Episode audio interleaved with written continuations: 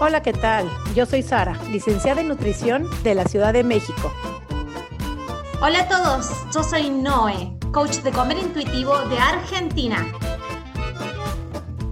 Y juntas hacemos coma y punto. Porque comer debería ser así de fácil. Coma, y, punto. Bienvenidos a un episodio más de Coma y Punto. Domingo a domingo, sin faltar una semana, episodio número 28 de grabación. Ya es como que hemos excedido todas nuestras expectativas y seguramente vamos a seguir creciendo con esta producción que realmente sale desde nuestro corazón.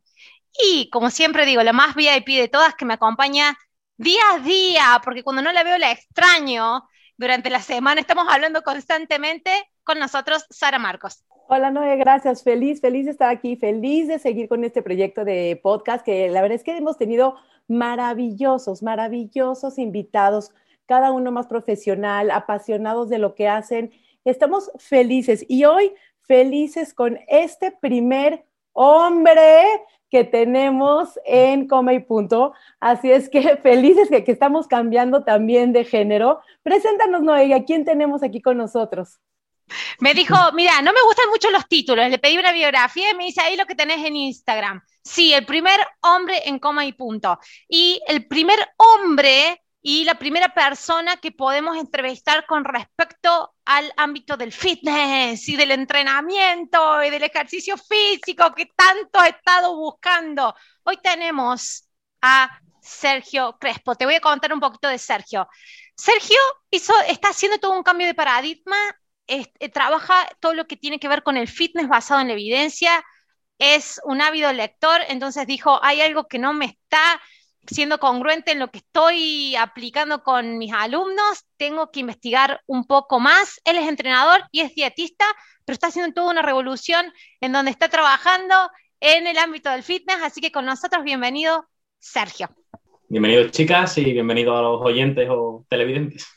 Muchas gracias por ah, aceptar nuestra invitación. Como eso te dijo Sara, el primer hombre que está en coma y punto, y es la primera persona que pudo hablar sobre realmente todo el paradigma de salud en todas las tasas ahora aplicado, aplicado hacia el ámbito del entrenamiento, del fitness, del fitness este que está tan, tan secuestrado por un paradigma peso centrista y aquí tenemos a la persona justa para empezar a hablarlo. Sara, ¿qué te parece? Y aparte feliz, Noé, porque yo sé que esto ha sido como tu rama por muchos años, por mucho tiempo. Tú fuiste, eh, tuviste un eh, gimnasio contigo, entonces yo creo que encontrar, porque nos ha costado, y encontrar un entrenador que logre cambiar el paradigma es de veras bien admirable, Sergio, porque la cultura del fitness está completamente secuestrada por la cultura de dietas, por el estar fit. había una frase que mis entrenadores decían y a mí se me irritaban los pelos, era así como un cuerpo bien definido jamás pasa desapercibido, ¿no? Entonces, como que si todo mundo teníamos que estar con ese cuerpo para no pasar desapercibidas en la vida, y yo creo que hay muchas otras maneras para no pasar desapercibido en la vida y no nada más por nuestro cuerpo. ¿Qué tan sexualizado está, sobre todo a la mujer? Así es que, Sergio, ¿cómo manejas todo esto de inclusión de tallas, salud en todas las tallas, en un ambiente completamente secuestrado por la cultura de las dietas? Bienvenido y qué emocionado estamos que estés aquí con nosotros en Coma y Punto. Así es que te damos la palabra a ti. Bueno, chicas, pues encantados de, estar aquí en este espacio, lo primero. Y, lo segundo, bueno, pues el tema de que cómo lo manejo. Si es verdad que en un primer acercamiento con respecto al, tema del, fitness inclusivo, eh, la primera intuición es de abandono total de todo lo que es el fitness, es decir, de totalmente desapegarse de toda esa cultura.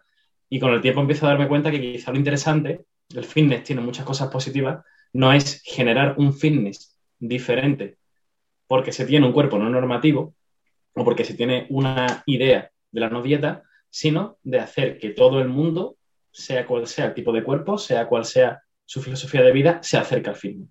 Entonces, digamos que mi visión no es tanto a día de hoy, que siempre puedo cambiarla, pero a día de hoy por lo menos no es tanto como crear algo nuevo, sino acercar lo que ya existe de una forma no dogmática con respecto a las dietas, no dogmática con respecto al peso, a la mayoría de gente. Tanto a aquella persona que tiene un cuerpo normativo como quien no lo tiene. O sea, igual que el fitness beneficia tanto a la persona que tiene un cuerpo normativo como a la que no lo tiene, el hacerlo inclusivo beneficia también a ambos. Le quitas un peso de encima a nivel psicológico, le quitas posibles patologías a aquella persona que tiene un cuerpo normativo y que puede caer en un TCA, puede caer en conductas obsesivas y le quitan las mismas posibilidades a la persona que tiene un cuerpo no normativo de caer en dietas, de caer en ejercicios que no pueden ser beneficiosos. Sergio, ¿cómo es que hiciste la... Eh, me estuviste contando algo en la antesala, siempre hablamos con todos en las antesalas de las grabaciones, pero quiero que le comentes a nuestros oyentes cómo es que hiciste la transición, porque siempre hay un quiebre, siempre hay algo que no nos, o sea, hay algo que no nos termina de cerrar a todos, todos tenemos nuestra eh, historia personal de por qué después terminamos llevando esta filosofía nueva que siempre va a ir cambiando. Esto recién es el comienzo de la apertura de otros tipos de filosofías. ¿Cómo es que vos llegaste? ¿Qué es lo que hizo el clic? y te dijo, acá tiene que haber algo más. Contanos un poquito de eso. Bueno, primero fue un cambio, un sumatorio ¿no? de, experiencias y de lecturas ¿no? en el mundo del fitness, de la fisiología, de la biología, en el cual te vas dando cuenta que hay cosas que no cuadran. Por ejemplo, cuando tratas con clientes, eh, tú vas con toda la ilusión ¿no? de que te han dicho que si, bueno, que si el cliente come así y hace este tipo de ejercicio, consigue este tipo de resultados, ¿no? Como si fuera el ser humano fuera una máquina que entran unos datos y salen, ¿no? Como un ordenador. Y después en la práctica te das cuenta que no es así. Te das cuenta que lo que se vende como éxito rara vez se consigue y no es culpa, ese es el otro tema, ¿no? El tema de la culpa. No es culpa del cliente, no es culpa del paciente. Y ahí empezabas a, a empezar ya a ver cosas, ¿no? Incongruencias de decir, no me cuadra que esto que te venden como que funciona, después solo le funciona, como bien dicen las estadísticas, al 5% y de la forma que le funciona.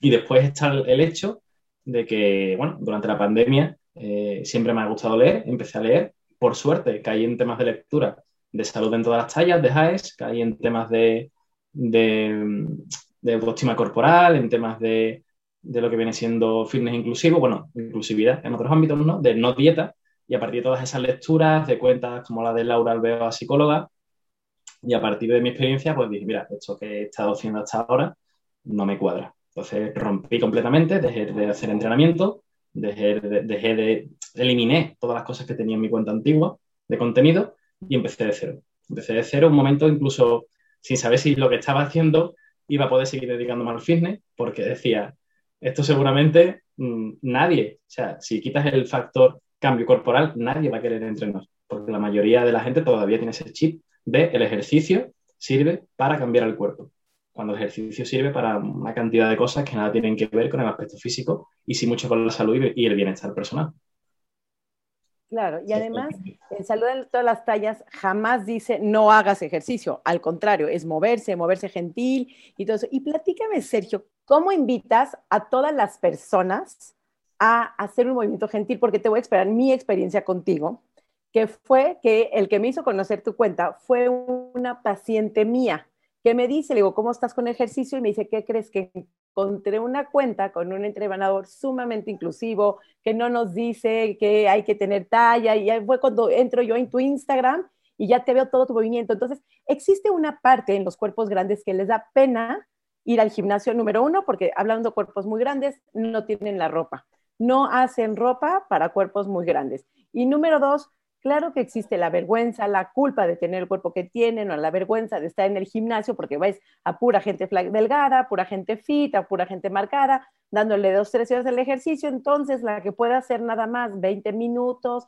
o porque la respiración no le da o porque hay vergüenza, dejan de ir al fitness y esperan a ser flacas para poder empezar a hacer ejercicio, cuando completamente debería de ser al revés, cuando es empiezo a hacer ejercicio y veamos qué resultados me dan, no necesariamente en el peso, no necesariamente en la forma del cuerpo, sino todos los beneficios psicológicos, emocionales y que ya nos vas a platicar tú que da el ejercicio. Pero yo he visto que tú sí tienes una manera muy hermosa de incluir a todas las personas a hacer el movimiento sin darle ese énfasis fitness secuestrado por cultura de dietas. ¿Cómo ha sido tu cambio y cómo vas invitando a todas las personas a generar ese movimiento sin la culpa y sin la vergüenza?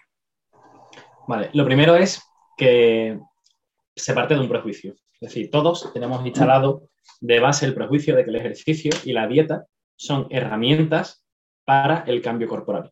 Por lo tanto, cuando una persona, entre comillas, se tiene que enfrentar o quiere enfrentarse a un gran cambio, quiere perder mucho peso, quiere cambiar mucho la imagen, se somete a un sacrificio porque realmente no disfruta, porque lo que está es enfocándose en el fin final de, la forma del cuerpo y no en la salud, eh, lo primero que intento es que se olvide de eso. Es decir, que coja y deje de asociar ejercicio a cambio corporal. A cambio corporal me refiero a nivel estético, ¿vale? Y dieta a cambio estético. Y empiece a asociarlo a sensaciones. Entonces, una de las cosas que a mí me gusta trabajar es que la persona me lleve un diario y que me vaya apuntando tras cada sesión qué sensaciones agradables ha encontrado. Y no qué sensaciones agradables solamente, sino qué sensaciones desagradables ha encontrado. Primero, para que se centre en el cuerpo, pero no en el cuerpo desde el punto de vista de, la imagen, sino en el cuerpo desde el punto de vista de que le está dando una sensación, de que tiene que escucharlo, porque muchas veces esa, vamos a llevar la información que nos da el cuerpo, la callamos, la callamos porque estamos tan en la imagen y tampoco en el cuerpo realmente que ni la hemos escuchado nunca. Y a lo mejor, por ejemplo, mm, una cosa que me, que me ocurre mucho, ¿no? La gente asocia siempre eso, ¿no? Al ejercicio, al tema, por ejemplo, de sudar, de quemar calorías, de sufrir, cuando se le plantean actividades como Oye, vamos a hacer yoga, que también es ejercicio, también es fitness, también tiene su beneficio. Vamos a hacer pilates. Ya, pero es que con eso no se suda. Es lo que me encuentro. Y es como, bueno, no pasa nada. Claro, entonces podemos abordar el ejercicio desde el no estoy sudando, pero me voy a fijar en cómo llevo la respiración, cómo me siento más relajada o relajado, cómo me encuentro mejor con esas eh, endorfinas que cuando acabo el ejercicio. Entonces, centrándote en eso, empiezas a conectar con otras cosas que te acercan al ejercicio, que te hacen querer más y que no tienen que ver con cambios corporales que quizás ni lleguen, que si llegan pueden durar muy poco o que tienes que hacer un esfuerzo titánico para que eso llegue en el caso de que llegara. Entonces, digamos que yo intento tirar por ahí, por vamos a buscar otras cosas positivas en el ejercicio que no sean el físico y a partir de ahí vamos a engancharnos a ello. Y pueden ser de millones de formas y colores. Puede ser desde que estoy más cómoda en mi día a día, más cómodo en mi día a día porque tengo más energía, que duermo mejor, que tengo menos molestias, una cosa muy, muy tonta, pero que tengo mejores relaciones sociales, ¿vale? Incluso sexuales, pero sociales en el ámbito, por ejemplo, de conozco gente, me meto en un grupo, porque también hay otro tema y es que yo intento que la gente se mueva más por salud, ¿vale? O se, o se mueva algo y que no tenga que ser en un gimnasio. Es decir, yo hay gente, yo trabajo online y hay gente que sí le mando tablas, le mando rutinas y tal, pero oye, que si tú lo que vas a hacer es en un, vas a hacer baile o vas a hacer senderismo o vas a hacer tal, igual de válido es, incluso para mí mejor, y, limitamos las tablas de ejercicio a aquellas personas que vengan de una condición física muy limitada, que necesiten ese pequeño, ese primer impulso, o si tienes, haces un deporte y quieres mejorarlo, o si tienes una patología y, por ejemplo, si te duele la espalda, tienes una patología, una lumbalgia, lo que sea, pues sí, es, verdad que hacen falta quizás ejercicios más específicos. Pero la idea no es que secuestre el fin desde el punto de vista de la, de la imagen, sino de disfrutar de, otros planos que ofrece el fitness y que normalmente están pues ocultos o opacados por el, por el físico. Tiene totalmente sentido. Hay un, no recuerdo ahora el nombre de un psicólogo eh, deportólogo es psicología especializada en deportología, es de Estados Unidos y trabaja en el centro de Dallas, que hace investigaciones sobre, eh, sobre deportes. No recuerdo el nombre del psicólogo, se, lo se los debo, pero siempre dice esto. Así como hay esto del el dietista yo-yo y los pesos yo-yo, esto de que hacemos una dieta, la dejamos y, y nuestro peso fluctúa, existen los ejercitadores yo-yo. Entonces te metes al gimnasio cuando va a empezar el verano o antes de empezar el verano, ¿viste? Según los hemisferios del mundo donde estemos, acá, digamos, en el hemisferio sur es a partir de agosto. Septiembre, octubre, nos vamos preparando para el, verano y yo era dueña de un gimnasio y yo lo veía en mis números, veía en mis analíticas la explosión de clientes llegando y después desaparecían después de enero, febrero, ¿sí? Y seguramente debe ser lo mismo eh, en el hemisferio norte. Tenemos estos ejercitadores yo-yo. ¿Qué es lo que él propone como teoría y en la investigación que tienen? Es justamente lo que pasa con querer cambiar hábitos con la comida, de decir, bueno, voy a, qué es eso, voy a incluir más vegetales, o voy a incluir otro tipo de comida, o voy a empezar a cocinar más en casa para dejar de comer tanto afuera. Como lo, lo añadimos tanto y lo ligamos tanto a que haya un cambio físico, pierde sentido en sí la experimentación del hábito, la experimentación de la rutina. Entonces nos desconectamos totalmente del cuerpo y todo lo bueno que podamos haber adquirido de un hábito pasa desapercibido, no lo podemos llevar a la parte consciente porque tenemos tan presente de que tiene que estar ligado a un cambio eh, eh, estético, un cambio físico eh, externo, que todo lo, bueno que nos puede dar aún en sensaciones, las dejamos desapercibidas, no, las percibimos, realmente no las percibimos, dice él. Lo mismo pasa con los ejercitadores yo-yo. El ejercicio físico en sí está conectado y tiene como, como producto y como fruto una estimulación hormonal de la alegría. O sea, todo el mundo sabe qué hacer, moverte de la forma que sea, hasta ir a trabajar en tu jardín de tu casa, que ya está considerado como una actividad mínima y como un ejercicio, un movimiento, tiene estimulación endorfínica y todas las, hormonas que generan este bienestar, este que, ay, me siento un poquito, hoy me siento como más liviano, me siento un poquito mejor hasta de ánimo. Si el ejercicio tiene eso, ¿por qué nos cuesta tanto? Hasta personas tienen esto de que no me gusta ejercitarme y cuando vos vas al origen y a, la historia de la persona te dicen lo que pasa es que a mí desde chicos me obligaban y era como un castigo por el peso y el cuerpo que tenía. Entonces ahí desconectamos totalmente del ejercicio y de lo placentero que puede ser naturalmente, biológicamente el ejercicio y no cuando está ligado, digamos, a que tenga un resultado estético. Cuéntame un poquito de tus colegas y, del ámbito de trabajo donde empezaste a trabajar. A tus, a tus alumnos seguramente estás induciéndoles y, y estás presentándole otro paradigma. Y ahora, tus colegas, que trabajan seguramente con grupos de entrenadores, te cuestionan, te preguntan, les da interés lo que estás ahora promulgando. Cuéntame un poquito de eso. Pues, mm, a ver, en general hay una muy buena aceptación y les resulta como mínimo curioso ¿vale? Le resulta que al final me, dan la razón en, mucho, en muchos aspectos. Eh, lo que ocurre es que, claro, eh, es el miedo a, decir, me salto al aire, dejo de vender pérdida de peso, dejo de vender cambios estéticos, ¿quién va a querer hacer ejercicio? Yo tengo la suerte de que yo tengo una área de especialización en el tema de, o sea, yo me he especializado a través de cursos, a través de mi experiencia de lectura, en todo lo que es el tema de lesiones. Entonces, si es verdad que una persona que tiene una lesión tiene un problema que se puede solventar con el ejercicio y le va a dar igual el físico. ¿Vale? A no ser que venga de un, de un, ambiente gordofóbico de médicos que le digan que tiene que perder peso porque lo duele las rodillas. A la mayoría lo que va a querer en ese caso no es el peso, sino va a querer el, el tema de, de, mejorar su lesión. Entonces yo no tengo problema, pero sí entiendo que muchos de mis compañeros no quieran dar el paso porque dicen, bueno, si yo ahora doy el paso y mis clientes son del perfil de chica eh, enorme peso, ¿vale? Por utilizar jerga médica, ¿no? Chica enorme peso que quiere reducir aún más el peso y se mata a hacer ejercicio, si yo eso lo corto, me quedo sin cliente. Entonces está ese miedo a la pérdida de, de clientes, pero normalmente hay una buena aceptación.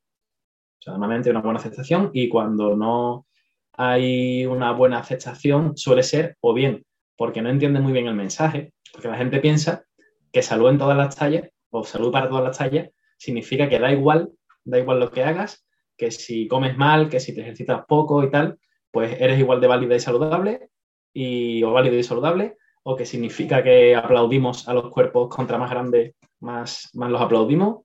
Entonces, claro, ahí no entienden eso, esos conceptos, tampoco quieren escuchar, solamente cerrar, pero la mayoría, la verdad, que aceptan el, mensaje y si no dan el paso, es simplemente por el tema económico, porque tienen miedo a perder. Y también me encuentro con dietistas, ¿eh? es decir, con compañeros míos estudiantes de dietética que cuando se lo planteo cómo voy a trabajar yo o planteo trabajar yo en consulta, me dicen que estoy loco, que, bueno, que, que dónde voy. Y es verdad, la mayoría de la gente va a un dietista para perder peso, para cambiar su imagen. Entonces, bueno, lo que me suelo encontrar. Aceptación, pero no quieren dar el paso por el tema económico. Claro, y se presta. Y retomando lo que tú decías hace rato, la manera en que tú vas incluyendo, la manera en que las personas pueden sentirse bienvenidas a través del fitness. Yo siempre he dicho que el ejercicio no debe costar. El ejercicio siempre se puede ser gratis. Siempre te puedes poner un tenis, salir a caminar, desde pasear un perrito, porque hay gente que me dice, no, salir con el perro no es ejercicio. El que no hace nada y logra ese paseo con el perrito, o logra caminar 10 minutos, o logra caminar 20 minutos, no es la actividad física, a lo mejor es una vida físicamente activa, pero estás moviendo, estás generando, estás moviendo tus articulaciones, te estás sintiendo mucho mejor, pero la cultura de fitness vende. y vende mucho. Y entonces a veces se ha dicho como que hay que cambiar, hay que modificar el cuerpo. Entonces, no va tanto por ahí. Yo creo que logramos llevar este mensaje a que, eh, yo también era de esas, como dijiste tú, de que de esas personas que sentía que si no sudaba, si no hacía ejercicio eh, suficiente, si no hacía la hora, hora, la pasada hora y diez completa, eh, sentía que no hacía ejercicio, una clase de yoga, para mí no era actividad física, este, no, tú lo viviste, si te desvelabas, si era fin de año, si era, tenías que ir al gimnasio y tenías que, aunque tu cuerpo estuviera enfermo, aunque tu cuerpo estuviera cansado, no lo respetabas, no conectabas con esa parte.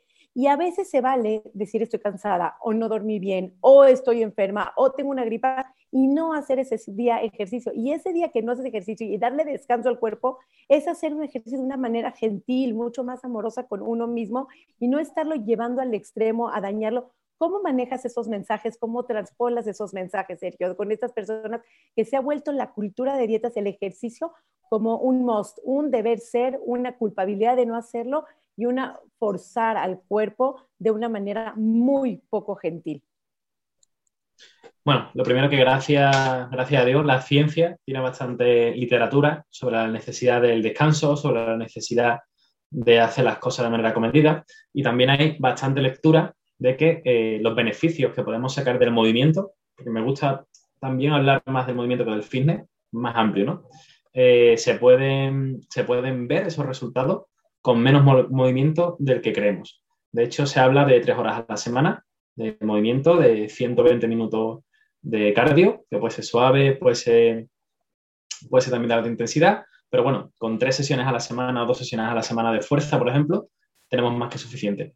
Entonces, eh, intento que ese mensaje llegue de que no hace falta destrozar el cuerpo, de que necesita descanso, simplemente haciendo uso de la ciencia, haciendo uso de lo que ya, lo que ya existe y después de que, de que, bueno, el día a día, si vas entrenando, si vas haciendo ejercicio, si te vas moviendo más, vas a notar resultados positivos sin necesidad de que todos los días hagas ejercicio.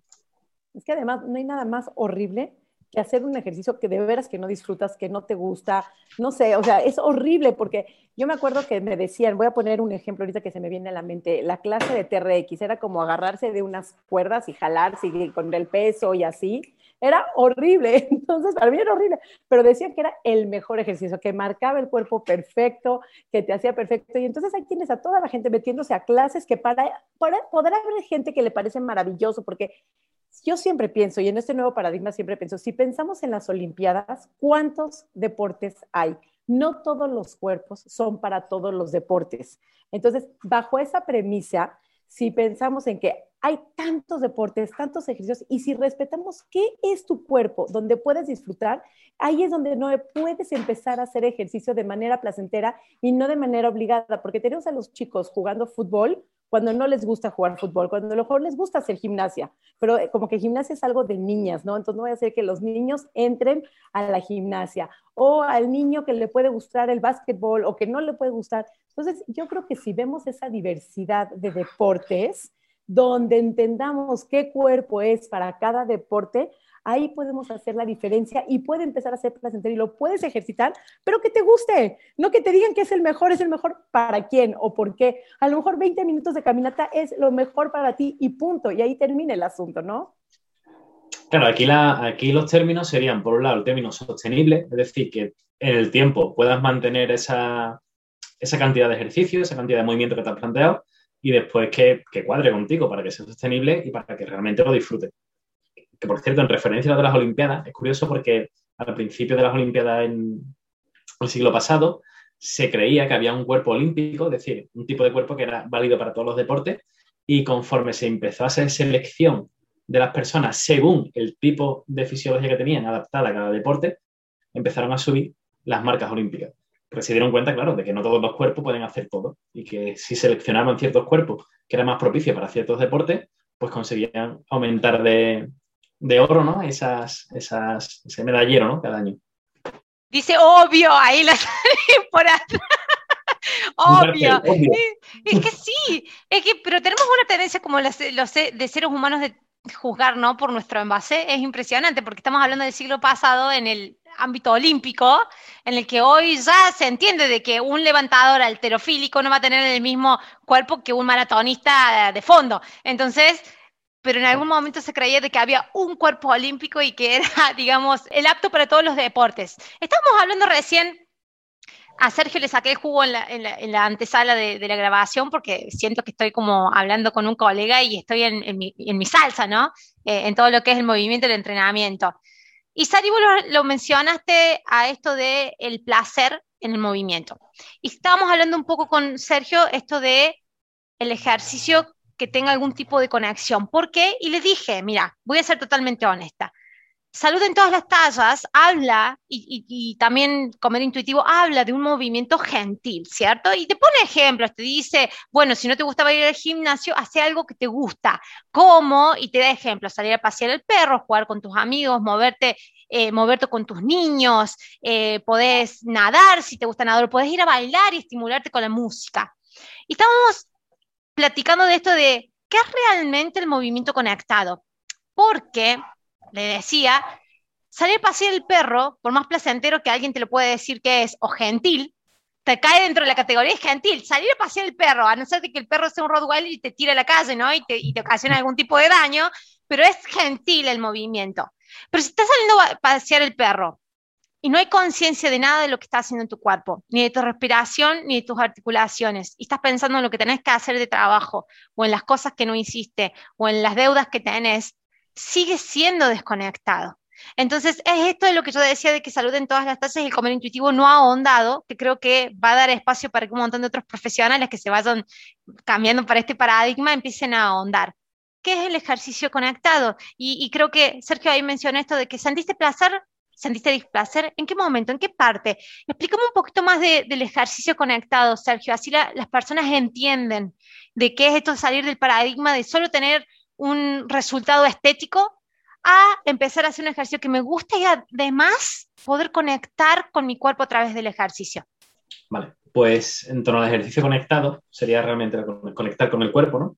Y trataríamos aquí de intentar, em, digamos, de, empezar a ver el cuerpo como un emisor de señales, ¿no? Es decir, como realmente eh, cuando hacemos cualquier ejercicio, te lo puse de ejemplo antes en la antesala, por ejemplo, hago una sentadilla, una sentadilla puedes centrarte solamente en el sufrimiento, eh, por así decirlo, de, levantar los kilos o el placer de levantar los kilos, pero puedes ver también desde lo más biomecánico, como puede ser hacia dónde se dirigen tus rodillas, cómo es tu tipo de respiración, lo más fisiológico, que es cómo aumenta la temperatura o disminuye de tu cuerpo, cómo sientes a lo mejor más una planta del pie que no otra en contacto con el suelo, hasta incluso lo más emocional, cómo estás levantando ese peso y a lo mejor estás eludiendo a recuerdos sobre algo que te ha hecho daño en el pasado que te, o que te causa placer. Entonces, eh, conectar eh, con sensaciones, básicamente, es eso, que hagamos el movimiento que hagamos, no nos limitemos solamente a hacerlo por el hecho de gastar calorías, sudar, o por el hecho de hacerlo y ya está, sino que aprovechemos esa oportunidad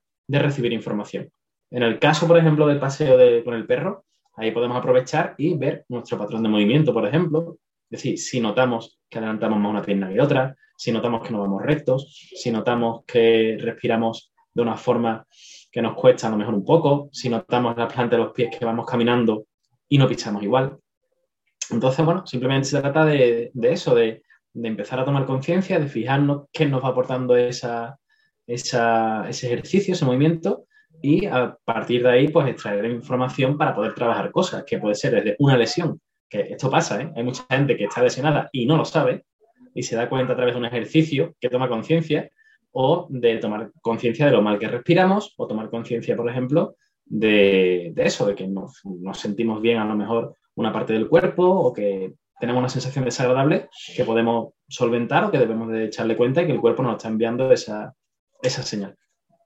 Además, además, yo siempre he dicho que el ejercicio es cruel porque ahí te va mi teoría y tú me la vas a desmitificar porque ustedes dos son los expertos en el fitness, pero puede una persona estar entrenando para un triatlón, para un maratón, para lo que cada quien quiera, ¿no? Y entonces te la pasas todo el año entrenando y llega la competencia y pasas esa competencia.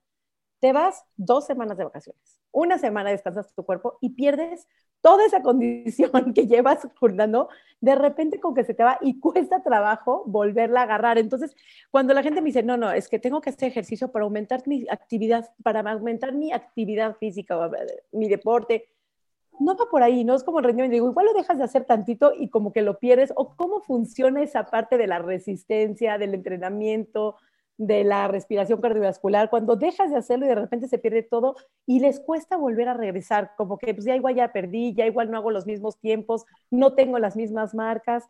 ¿Cómo hacemos para que vuelvan a regresar, pero no de una manera torturadora, con culpa, de enojo de que perdí la actividad física, de que perdí mis tiempos, mis marcas, sino de una manera de todo el beneficio que hay detrás en la actividad física? Bueno, aquí primero deberíamos de trabajar una cosa que se llama la aceptación. ¿Vale? Y vamos a aceptar dos cosas. Vamos a aceptar que el deporte a nivel de rendimiento, ¿vale? Eh, no es lo mismo que el deporte por salud. Pueden encontrarse en algunos puntos, pero la mayoría de las veces están separados. Hay que aceptar eso y hay que aceptar también que el cuerpo va cambiando. Es decir, mi cuerpo no va a ser igual con 15 años que con 60, ¿vale? Entonces, eh, si tú estás haciendo cualquier tipo de planteamiento a nivel de rendimiento, que es lo que estamos hablando, y con rendimiento incluyo incluso la gente que se dedica a deportes estéticos, como puede ser el bodybuilding este, o puede ser el adelgazamientos extremos, tal. O sea, que tú llegas a un pico de, un rendimiento en un deporte, pero eso no es sostenible en el tiempo. Entonces, mm, hay que aceptar que mm, por mucho que nos vendan las revistas, por mucho que nos vendan Hollywood, cuerpos, ya no solo estoy hablando a nivel estético, sino a nivel de rendimiento, que durante largos periodos de tiempo se mantienen en el, se mantienen en ese top, ¿no? En ese máximo, es que eso es totalmente, totalmente irreal. Y yo siempre pongo un ejemplo de la película del Capitán América, ¿vale? Lo, digo porque es la más conocida. Hay una escena en la película, la primera, de, de, Capitán América, que sale de la máquina, ¿no? Cuando le enchufan todo el producto, no sé lo que le meten, ¿vale?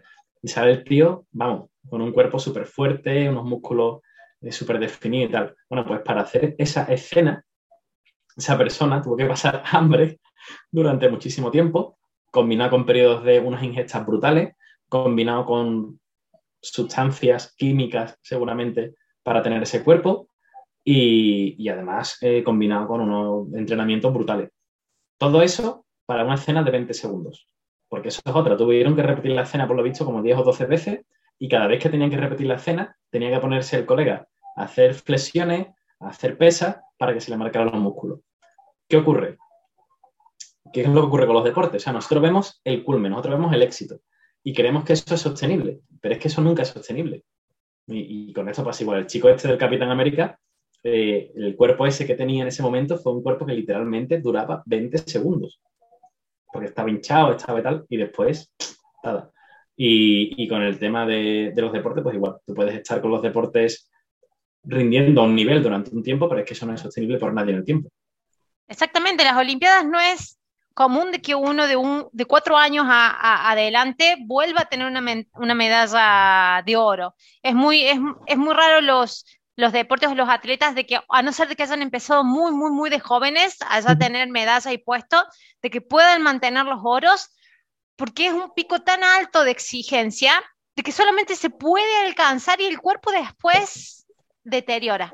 Por eso yo siempre, yo siempre digo de que el, deporte, cuando dicen el deporte salud, yo dije, yo digo, ¿qué tipo de deporte? Porque los de altos rendimientos incurrís, se bajan extremos al cuerpo, extremos metabólicos, fisiológicos, biomecánicos, incurrís en muchísimas lesiones y eso deja de ser saludable. Los deportes en, en mucho elite, en muy altos rendimientos, terminan siendo como un trabajo, un trabajo que no tiene ni ergonometría, o sea, eh, bien perjudicial para todos los aspectos eh, corporales. Entonces, cuando dicen que el deporte es salud, es qué tipo de deporte es salud. Y lo mismo pasa con las redes sociales. Yo trabajaba, yo estaba en el ámbito del fitness, yo competía en bodybuilding y tenía compañeras que hacían sesiones de fotos y eran modelos. Yo no era modelo, yo competía nomás, pero tenía compañeras que eran modelos. Entonces les llamaban a hacer sesiones de fotos, trajes de baños y todo. ¿Cómo esos salen en traje de baño? Nadie sabe de que tienen que hacer una, una preparación como si fuera una competencia. Se tienen que secar y tienen que deshidratarse, tienen que hacer una, una baja carga de carbohidratos y deshidratarse. Y varias de ellas han tenido crisis de electrolitos. Crisis de electrolitos es estar a dos milímetros de la muerte, para que lo entiendan, ¿está? Solamente para sesiones de fotos. Y después creemos de que ese es el cuerpo de que podemos tener todo el año y que la gente esa lo logró de alguna u otra forma, entonces vos también lo podés lograr, porque está esta, esta frase súper cultura de dieta que yo también en algún momento lo utilicé, que era si yo lo logré, vos también lo podés lograr. Es mentira.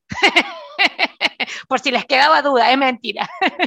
bueno, en el, caso de lo que, tú, lo que tú dices son los cortes, se llaman cortes, ¿no? Cortes de hidrato, cortes o secado, ¿no? ¿Qué hacen los culturistas? No es que solo vayan con ese corte y secado, es que suelen ir con química, es que suelen ir con los cuerpos pintados, cuerpos pintados para que parezcan los músculos tal, suele darle una luz especial a esos cuerpos con los focos y tal para que se marquen más los músculos. Suelen tener edición de, suelen tener edición de, de fotos o de vídeo para que parezcan más, más estéticos y además antes de salir justo o en el momento se ponen a ejercitarse, a ejercitarse para que se bombee el cuerpo. O sea que es que son cuerpos que no existen. el protan esa pintura que vos estás diciendo es la que hace milagros. Realmente, si vos vas con tu color, yo soy blanquita, ¿no? ¿Sí? Eh, voy marcada a una competencia y me subo al escenario, vas a decir, ¿qué?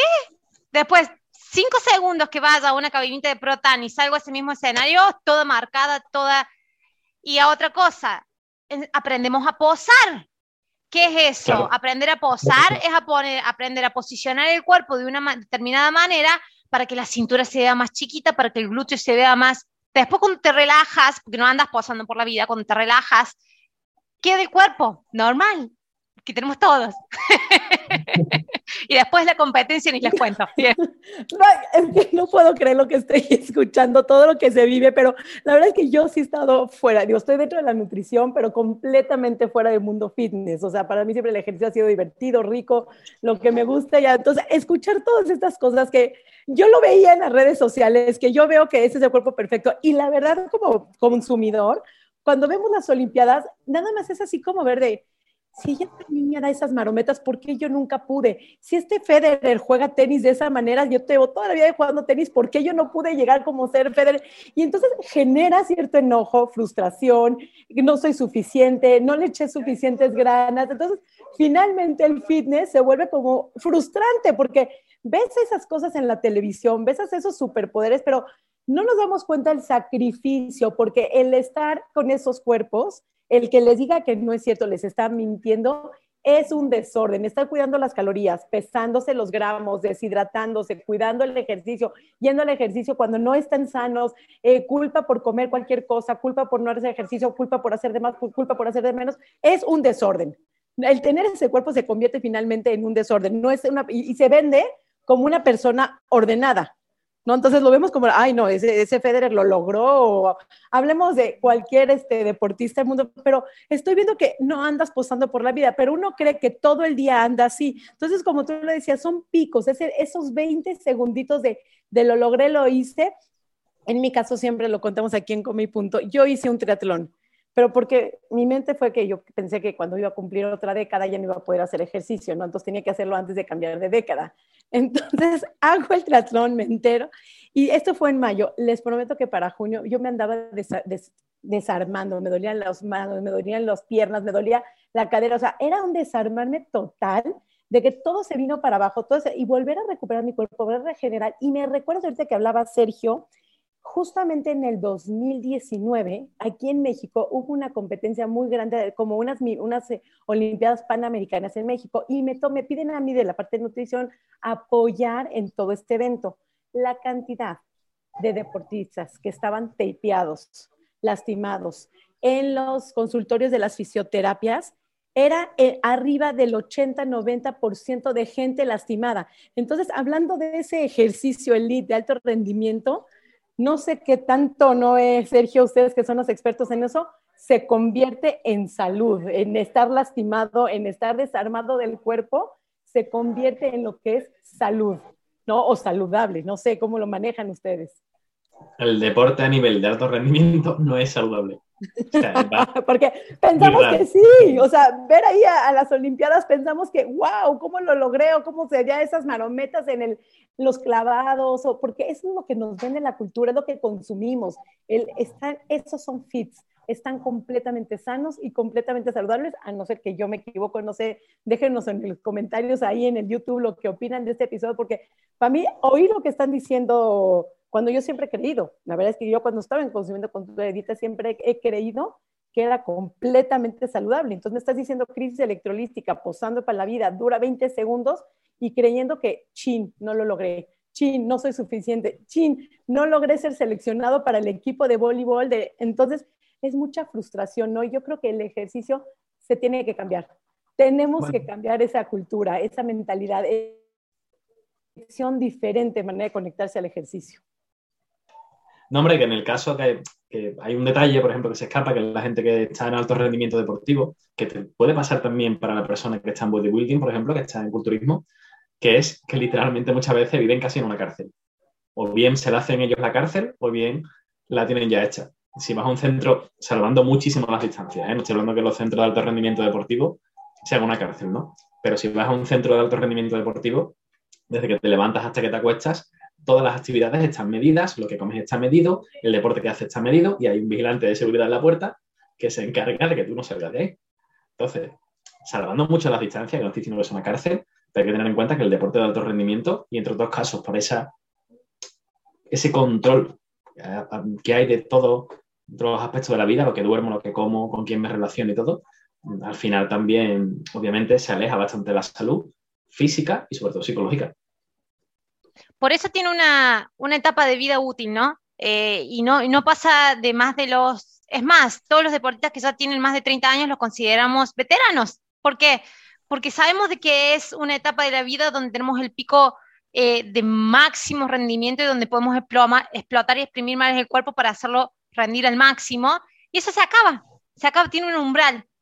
Eh, Sergio, espectacular ha sido un deleite para mí, no sé por Sara, pero para mí poder hablar con un colega y poder introducir todo lo que es esto de la filosofía de salud en todas las tasas, entender el cuerpo desde otra manera. Hemos estado compartiendo con Sergio autores para seguir desarrollando. Creo que todavía falta mucho hablar en todo lo que es la filosofía de salud en todas las tasas el movimiento. ¿Por qué? Porque está muy ahí metido. Era movimiento para bajar de peso y dieta para bajar de peso, las dos, la combinación de las dos era, era la fórmula mágica. Entonces no queda todo esto del ejercicio. Volver a reformular cómo nos relacionamos con el ejercicio, cómo experimentamos nuestro cuerpo, empezar a tener conciencia del cuerpo que vamos a estar viviendo hasta que nos muramos acá. Entonces está bueno tener conciencia de él. Desde esto de que también hemos tenido alumnas con Sara de que cuando empezaron a practicar ejercicios de conciencia se dieron cuenta que les dolía el pie, fueron al médico y hace dos años tenían una fractura, y vos recién lo mencionaste. Ese tipo de desconexión viene por algún tipo de rechazo y ese rechazo puede haber sido principalmente por cómo se veía tu cuerpo. Entonces mi cuerpo ya no es digno de moverse, mi cuerpo ya no es digno de ser escuchado y me encantó esta definición que dio Sergio de que nuestro cuerpo es una máquina que nos está mandando mensajes todo el tiempo, capaz de que si lo empezamos a escuchar empezamos a tener una relación más gentil, que es la palabra que usa Sara, con el movimiento. Muchísimas gracias, Sergio, por estar con nosotros. Por favor, compartir tus redes sociales para que ya todos nuestros oyentes se vayan a seguirte. Bueno, no soy muy fan de las redes sociales, la única que tengo es por el tema de, mostrar este mensaje y es Instagram. Y es, eh, en Instagram me podéis encontrar por Sergio Crespo, EP. No, excelente. Y sabes que no, retomando también algo que dices, que la vida útil de una persona tiene cierta vida y luego te vuelves veterano, pero también se vale no ser elite. También se vale no ser el perfecto, porque no vean en las Olimpiadas de cuántos millones de habitantes somos en este mundo y cuántos realmente están a nivel de alto rendimiento, de competencia. Y me hace recordar ahorita dos chicos cercanos que empezaban ellos a correr. Uno era chiquito, con cuerpo perfecto para maratonista, y otro era mucho más grande. Mismo entrenamiento, mismas horas, Claro que el rendimiento de una persona puede variar de otra, no te hace eso ser mejor ni peor persona en tu rendimiento. Yo creo, lo que quiero como hacer así y cierre de todo lo que me llevo de ustedes dos, de gracias, porque para mí fue un, para ti fue un deleite, ¿no? Para mí fue un shock todo lo que he estado escuchando, lo que se vive en el mundo fitness, que de alguna manera lo sabemos, pero escucharlo de gente tan cerca fue un deleite para mí. Pero yo creo que también el respetar, el respetar tus tiempos, tu marcas, tu movimiento, el ejercicio de todos los múltiples ejercicios que hay, como una persona puede disfrutar del pilates y del yoga, otra persona puede disfrutar de correr, otra persona puede disfrutar de la caminada, otra de la banda y otro de salir a caminar, pero siempre que sea reconectando con el cuerpo, creo que cuidando para no tener esas lecciones, escuchando y reconectando y volviendo así, creo que es la mejor manera de reconectar el cuerpo. Sergio, gracias por toda tu labor que haces. Gracias porque sí van varias pacientitas que a través indirectamente llegan a ti y se sienten muy cómodas de tu manera de transmitir ese mensaje, de tu manera de incluirlas, de darles la bienvenida al deporte sin vergüenza, sin comparaciones, sin que se sientan incómodas. Creo que de alguna manera te están haciendo en redes o no sé si quieres compartir cómo haces el ejercicio a, distancia, cómo te están siguiendo, porque las haces sentir de veras bienvenidas y creo que eso debe ser el ejercicio sumamente inclusivo, independientemente de la talla que cada persona tenga. Pues bueno, como trabajo yo, lo primero es que no haga falta mi trabajo, es decir, si puedes hacer ese movimiento a través de cosas que te gusten, como es el yoga, como es caminar, como es senderismo, cualquier tipo de deporte, cualquier tipo de actividad, huye de mí. Es decir, no, hace falta mi trabajo. Yo mi trabajo oriento más a personas que llevan mucho tiempo sin moverse y necesitan moverse poco a poco, entonces se le pone una rutina, o personas que tienen algún tipo de patología de espalda o de otro tipo de articulación. Entonces ahí sí, o gente que quiere practicar un deporte y necesita un rendimiento. Pero si es por moverse, lo recomendable es que ni siquiera hagas uso del fitness. El fitness es una herramienta, vamos a llamarlo así, terapéutica, ¿vale? Si se, si se usa bien y está indicada para eso, para gente que tiene problemas a la hora de moverse o para personas que quieran aumentar un poco su rendimiento o que no han hecho nunca nada y quieren tener una guía. Pero lo ideal, lo ideal es que a mí no me busquen, ni a mí ni a ningún entrenador, sino que directamente hagan ejercicio, hagan deporte, hagan movimiento sin tener que caer las redes del fin. Wow, wow, cuánta honestidad, cuánta sabiduría, wow, qué padre, qué padre tener aquí a nuestro primer hombre en Come y Punto.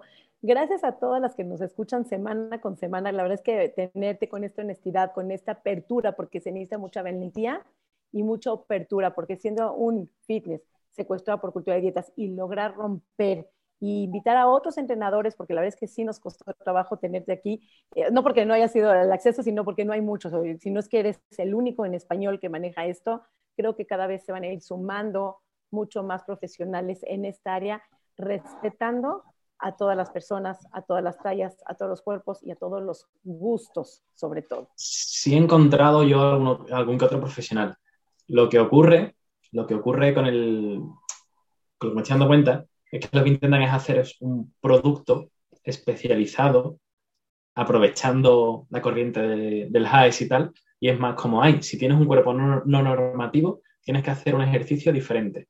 Tiene que ser más no sé cuánto, tiene que ser más, eh, no sé, pero no creo que vayan por ahí los. Yo creo que realmente lo que tenemos que hacer es al contrario, acercar el fitness a todo el mundo y no alejarlos hacia otra cosa que no duela, que no haga daño, que, a ver, mm, hay que enfrentar las cosas y, un paso para, para, ser inclusivo es que cualquier persona pueda hacer lo que hace otro sin tener que hacérselo diferente porque por aquí, por cualquier motivo. Hermoso, hermoso, me encanta porque eso es incluir. que las diferencias le podemos, sí, de que podemos todos y cada uno le seguramente le dará su tinte, su forma, haciendo lo mismo, pero de la manera de cada uno. Me encantó. Sergio, muchísimas gracias por estar con nosotras, de verdad. Seguramente vas a tener muchos mensajes. Eh, nos encantaría de que puedas em, seguramente abrir más redes sociales y compartir más, digamos, entrenamientos virtuales. Sé que no es tu, tu, lo que te gusta hacer, tu taza de té, digamos, lo que te gusta hacer, pero seguramente vas a tener muchísimo más trabajo para eh, empezar a reeducar, digamos, a las personas, ayudarlas a, volver a conectarse con su cuerpo. Muchísimas gracias, agradecida eternamente. A vosotras y a aquellos que nos escuchen. Gracias, gracias por conectarte. Un episodio más de Coma y Punto. Nos vemos el próximo domingo. Aquí seguimos con más entrevistas. Gracias por tu tiempo, por tu experiencia y por tu sabiduría. Chao, chao. Hasta el próximo domingo. Coma y Punto.